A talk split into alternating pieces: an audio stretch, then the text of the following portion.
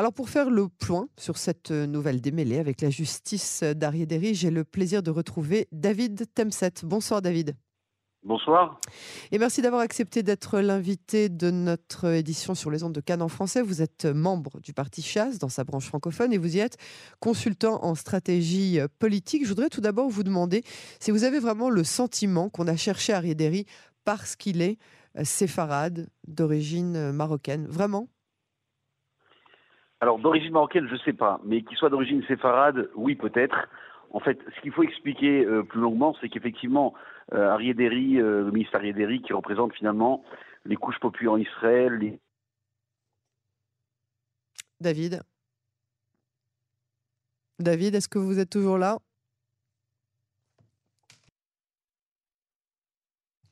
On va essayer de récupérer David dans quelques instants. David Temset qui nous annonçait avant que l'on perde sa trace que son appartenance à des origines marocaines n'était peut-être pas la cible euh, euh, euh, de ce que Derry juge être un acharnement, mais il estime en tout cas qu'il y a de grandes chances pour qu'Arié Derry ait été attaqué par la justice, qu'il y ait eu un acharnement contre lui parce qu'il est d'origine séfarade. C'est une question sur laquelle, bien évidemment, il faut débattre. On, attend évidemment d'écouter le point de vue de David Temset. Si on le récupère d'ici quelques instants, petit instant. On va voir si on arrive à le récupérer. On va essayer de demander aussi à euh, David si euh, Chasse, euh, qui essaie maintenant de trouver un arrangement pour conserver Derry le plus proche possible de la Knesset, malgré sa démission qui faisait partie de l'acte de plaidoyer, de l'accord de plaidoyer entre lui et la justice, si on me fait signe qu'on a David. Vous êtes Est-ce que vous êtes de retour avec nous, David Temset Oui, oui, tout à fait. Vous nous avez lâchement abandonné comme ça. On était au cœur de, la, de votre explication. Vous nous disiez marocain, peut-être pas, mais en tout cas, vraisemblablement parce qu'il est d'origine séfarade. Et c'est là qu'on vous a perdu. oui, tout à fait, parce que si vous voulez, euh, les, débats avec la justice pour le ministre, ancien ministre Ariéderi euh, ont commencé depuis le début de sa carrière politique. Et euh, effectivement, beaucoup de commentateurs, d'observateurs avisés se sont toujours demandé est-ce qu'à travers ces procès euh, avec la justice syrienne qu'il avait, qui étaient des longs procès, procès très médiatiques, est-ce qu'effectivement, ce n'était pas plutôt son électorat qui était visé, ou c'était d'empêcher de faire de la politique, puisqu'on ressentait à travers, euh, à travers son, sa présence dans l'échiquier politique une force nouvelle qui faisait peur peut-être aux anciens, euh, aux anciens dirigeants politiques. Pour, pour, être plus clair, effectivement, pour parler de ce dernier procès, c'est un procès qui a commencé dès son retour en politique et qui a duré pendant sept ans. Une enquête qui a duré pendant sept ans et qui a démarré avec des grands, grands titres euh, au début de cette procédure, où il était accusé de blanchiment d'argent, d'escroquerie, d'abus de confiance, de corruption.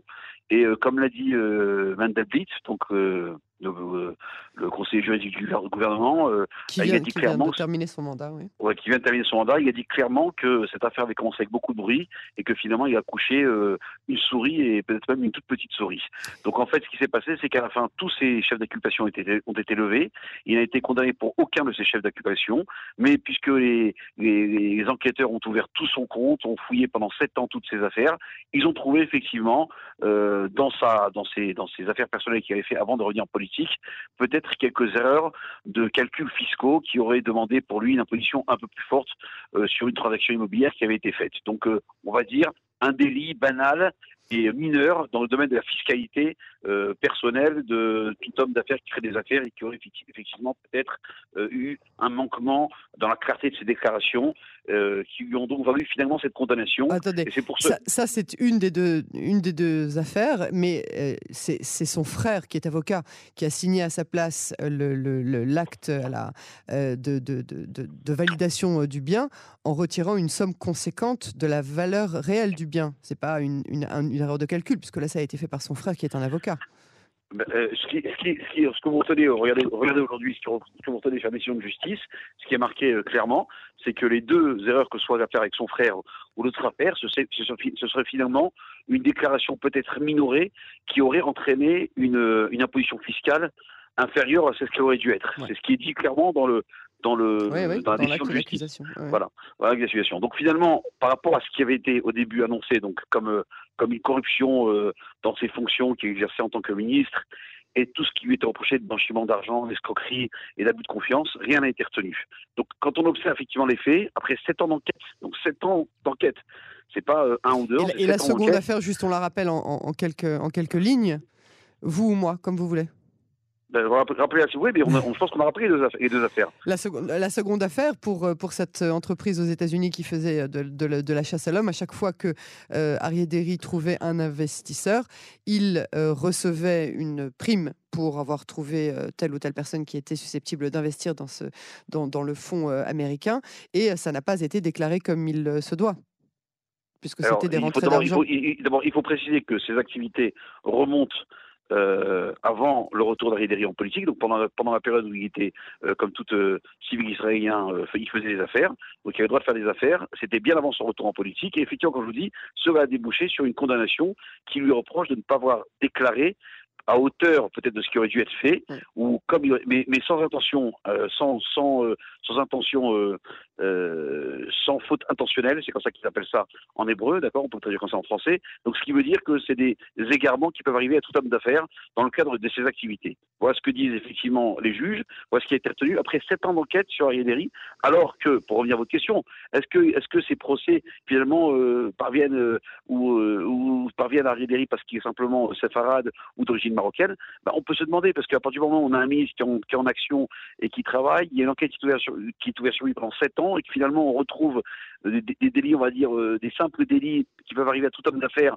qui ont été commis avant son retour en politique, on se demande est-ce que finalement ce procès, qui cette, enquête qui était extrêmement médiatique, qui vise à déstabiliser, qui qui vise à déstabiliser son électorat, qui vise à lui donner finalement à ternir son image d'homme politique intègre, etc., etc. On se demande, c'est pas tout à fait, il y a quelque chose qui est, qui est pas clair, qui est pas. Vous, avez compris que maintenant je vais vous énumérer la liste de tous les hommes ou les femmes euh, politiques ou publics qui ont été mis en examen et qui sont ashkénazes.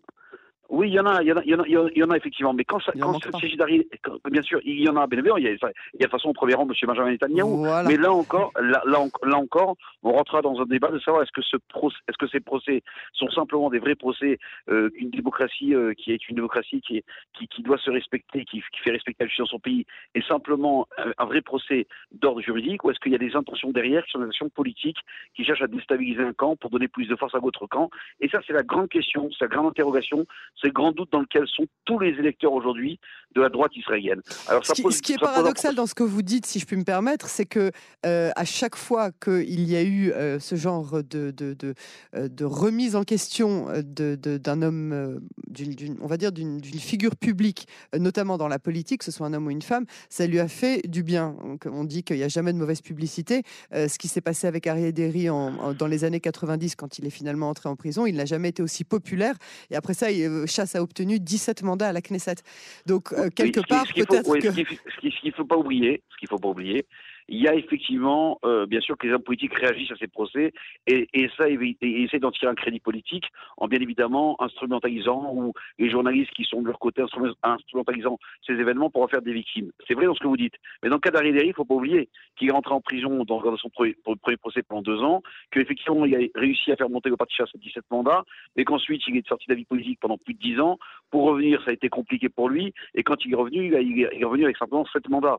Donc dire que ça lui a fait du bien c'est à relativiser. Mais tout ça, tout ça à côté de l'ampleur de, la question, de la difficulté de la question de savoir pourquoi est-ce qu'au début de son procès, il est annoncé finalement par, la, justice israélienne qu'il lui est reproché un abus de confiance, de la corruption, du blanchiment d'argent, l'escroquerie, et qu'à la fin, il n'y a rien de ces quatre chefs d'accusation, ça, ça, ça pose problème pour une démocratie comme la démocratie israélienne, pour la justice israélienne, ça pose problème d'entendre des tels chefs d'accusation qui durent une procédure qui dure plus de 7 ans et pour aboutir, comme l'a dit Guillaume Mendagbit, sur une petite souris, s'il si, y, a, souris.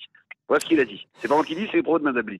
Alors, euh, Chasse essaye en ce moment de trouver un arrangement pour engager Derry comme une sorte de conseiller externe pour qu'il puisse continuer euh, de venir à la Knesset malgré le fait hein, qu'il n'ait plus le droit de se trouver à l'intérieur de l'hémicycle.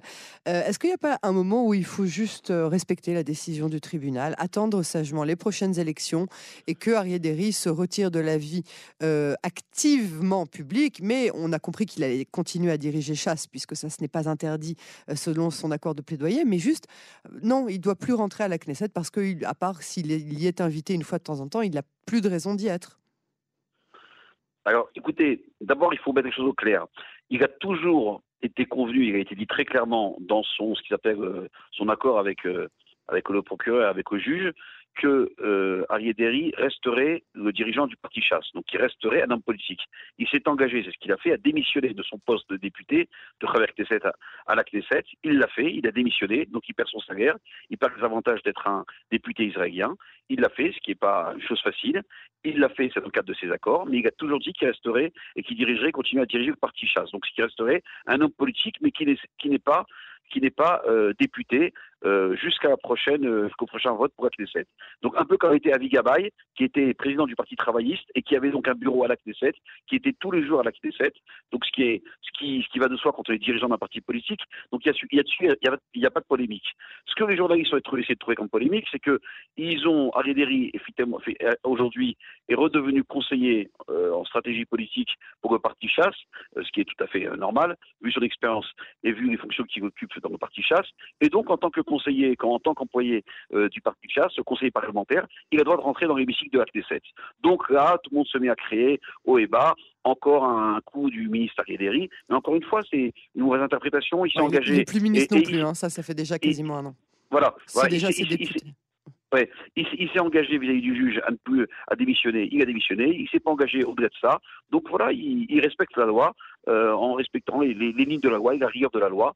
Voilà, et avec avec euh, avec son, son, son, son, objectif de continuer à diriger le parti chasse et de défendre les classes populaires en Israël qui en ont bien besoin maintenant et de défendre les intérêts de son électorat. On va en reparler justement. Alors avant cela, euh, est-ce que la population ultra-orthodoxe se prépare au service national pour tous, que ce soit l'armée ou que ce soit dans d'autres branches du, service national Cette loi qui est passée avant-hier en première lecture? Oui, alors cette loi en première lecture qui donc qui autoriserait tout étudiant de yeshiva qui a 21 ans, finalement, à pouvoir accéder au marché du travail être exempté de l'armée. Donc, euh, au-delà de 21 ans. Donc, c'est une loi qui permettrait, au dire de M. Bennett et de ses compagnons, de permettre aux, élèves des yeshivot d'intégrer euh, le monde du travail. Donc, c'est toujours le problème qui, euh, qui persiste en Israël. M. Bennett, Lieberman, Lapide présentent toujours que les, les dirigeants des partis orthodoxes ne pensent pas à leur population et qu'eux pensent les défendre de façon beaucoup plus objective et beaucoup plus euh, défendre les intérêts finalement du public non, orthodoxe. Non, pas forcément votre population à vous, peut-être peut-être la population générale qui estime qu'il faut plus d'égalité.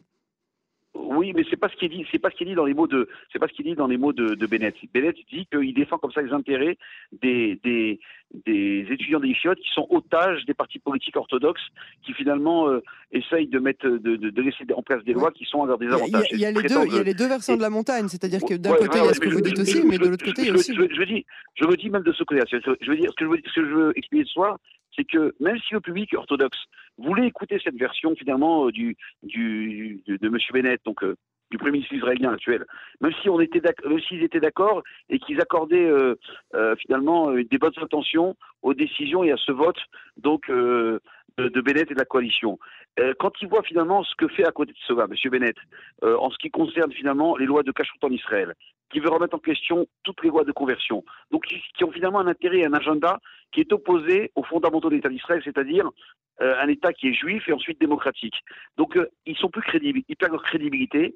Et donc quand vous dites est-ce que euh, le public orthodoxe est prêt à, à finalement à, à, à, s'enrôler dans l'armée ou, ou, ou, changer, ou changer de, d'idéologie, je vous réponds non. Le, le système, euh, les, les, étudiants de yeshivot sont yeshivot parce qu'ils veulent étudier, parce qu'ils aiment la Torah, parce qu'ils ont dans des structures où ils apprennent leur culture, leur religion et leur idéal et ils respectent par leur idéologie. Donc c'est pas des décisions politiques d'hommes politiques qui prétendent le, le, le, gamin de, le gamin de 18 ans qui a envie d'aller faire un doctorat en mathématiques tout de suite et pas à 21 ans, il peut aussi décider de faire ça, mais il le fait pas parce que lui, il va d'abord 3 ans à l'armée. C'est aussi simple que ça. Oui, c'est simple que ça. Sauf que mais il a très envie aussi. C'est-à-dire, autant que l'étudiant de Yeshiva qui a très envie de continuer à étudier la Yeshiva, lui, il a très très envie d'aller étudier les maths aussi, mais lui, on ne lui demande pas son avis en fait. Oui, mais ça, là, vous changez de question parce que la loi qui est passée en première lecture, c'est une loi qui va permettre aux étudiants du Yeshiva, 21 ans, d'être exemptés de l'armée. donc de sortir directement sur le marché du travail. Donc c'est pas une loi qui permet aux orthodoxes d'entrer dans, d'obliger les orthodoxes d'entrer dans l'armée, hmm. puisque je vais vous dire quelque chose, ce débat, aujourd'hui, n'a plus lieu. Parce que l'armée elle-même n'est pas prête à intégrer les enfants des yeshivot, parce qu'aujourd'hui, l'armée a changé, et que pour dire la vérité, on n'est plus obligé de forcer les gens à l'armée. L'armée veut des gens qui viennent de plein gré et qui sont très motivés par travailler dans l'armée parce que l'armée a changé elle-même. Ça, c'est le fond du débat. Donc aujourd'hui, le débat, est autre. Il est de donner une exemption aux enfants des votent qui ont 21 ans qui qui, qui, qui, qui, qui sont aujourd'hui tenus par des règles qui sont extrêmement dures. Il faut savoir, un enfant qui est en yeshiva aujourd'hui et qui a moins de 26 ans et qui n'est pas à l'armée, qui est inscrit dans une yeshiva, n'a pas le droit de voyager en dehors de la terre d'Israël, n'a pas le droit de se payer des vacances, si ce n'est une semaine par an ou pendant les périodes de vacances qu'avec Ben Asbani. Avec cette loi, 21 ans, tout enfant d'yeshiva peut voyager quand il veut en France, aux États-Unis, où qu'il veuille dans le monde. Il peut sortir sur le marché du travail s'il lui était interdit avant. Donc en fait, cette loi au dire de M. Bennett, ça permettrait aux enfants d'Israël d'accéder au marché, au marché du travail, euh, suivant, suivant son, sa thèse, euh, ce que désirent ces enfants d'Israël.